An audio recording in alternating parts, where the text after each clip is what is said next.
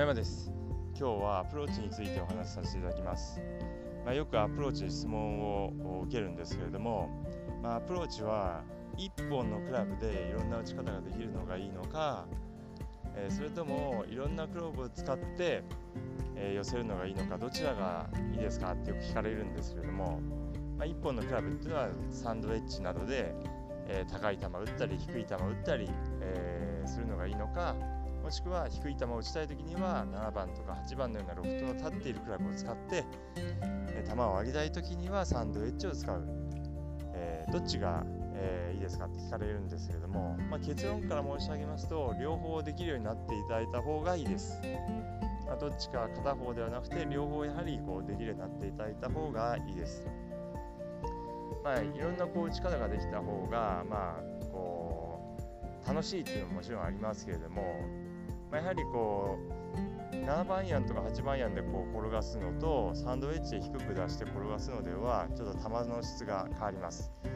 まあ、スピン系のボールを使っていればですねサンドウェッジで低く、えー、打ってもですね少しこうスピンが変わりますので、まあ、あまり転がない転がらない球になりますし7番アイアンとか8番アイアンでしたらそれほどスピンは変わらないので結構転がる球になりますので、まあ、こういろんな球筋が打てるようになっていただいた方がえー、いいです。でまあ、あのやはりこう大事なのはですね、まあ、いろんな打ち方を練習しておくということです。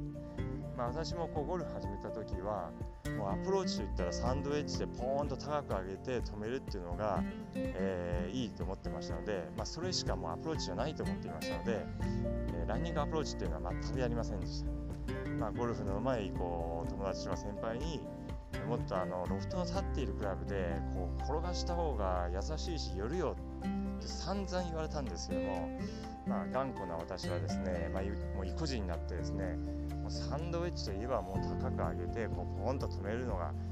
えー、まあ、それがアプローチだと思,、えー、思っていましたのでもうそれしか練習していませんでした。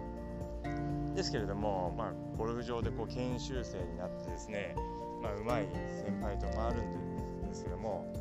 その時にやはりこう先輩はですね、ま、そんなに上げるアプローチばっかりしていないんですね。こうやはりこう低く転がして打ってるんです。でそれがすごく寄ってですね、えー、もう私はもういつもいつも負け続けていたんです。それでまあこれはやっぱりこうまあそんなに個人にならないのでやっぱりこう結果が大事だからやっぱりこう簡単なやっぱり転がすアプローチやろうと思ってですねまあ、それからこうランニングアプローチも練習して、まあ、転がせるようになったんですけれども、まあ、やっぱりこう転がすとですね、まあ、優しいですね優しいし、まあ、グリーンの傾斜の状況とかグリーンの速さとかも分かりますので、まあ、次のパターンの入る確率というのもありますので、まあ、非常にいいです。であのー、まあ私のようにですねこう意固地になって一つの方法だけしかやらないってことではなくてまあ、こういろんな方法を、まあ、とりあえず練習していただくといいです。まあ、今までこうサンドエッジしか使っていない人はもっとロフトの立った7番8番9番ピッチングなんかも、まあ、アプローチで使う練習をしていただいたりとか、まあ、サンドエッジで、えー、あんまりこう高さを打ち上げる練習をしてないようでしたら、まあえー、サンドエッジで低い球高い球などこういろんな球筋を練習していただくと、まあ、いいです。ま、やはりこういろんなことができるようになっていた方がですね、ゴルフの幅が広がりますので、まあ、楽しいですし、まあ、実際スコアも良くなります。でまあ、実際こう、まあ、できるようになっておいていただいて実際コースでこうラウンドする時に、まあ、どの打ち方を選択するかっていうのは、まあえー、非常にこう、ま、大事になってくるんですけども、まあ、あのその状況で、ま、今今の自分のことを考えてどのアプローチが一番よるのかっていうのをしっかりと、え考えて選択していただくようにしていただくといいです。まあ、やはりこうコースに行ったら、まあ、いいスコアで回るっていうのが、まあ、あの一番ですので、まあ、いくらここからはこう転がす状況だとしても自分がこう全くランニングアプローチが得意でなければですね、まあえ、仕方なく上げるアプローチを選択した方がいいかもしれませんしまあ基本通り、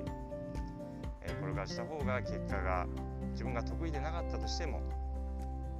まあ、それを選択した方が結果がいいっていう場合ももちろんありますですのでまあ得意じゃないアプローチはもちろんこう、まあ、ラウンド中じゃなくて普段からこう練習しておいていただくといいんですけれども、まあ、コースを回る時っていうのは、まあ、その時に一番こう寄るかなっていう打ち方を選択していただくといいです。それはこう、まあ、人によって違いますので是非自分の一番寄る方法を考えていただくといいです。このようにですね、まあ、アプローチは、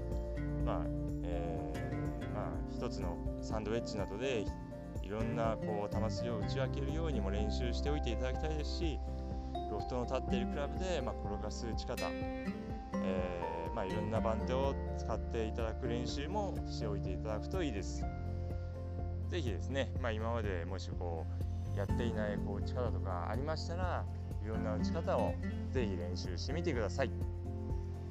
それでは今日はこの辺で失礼します。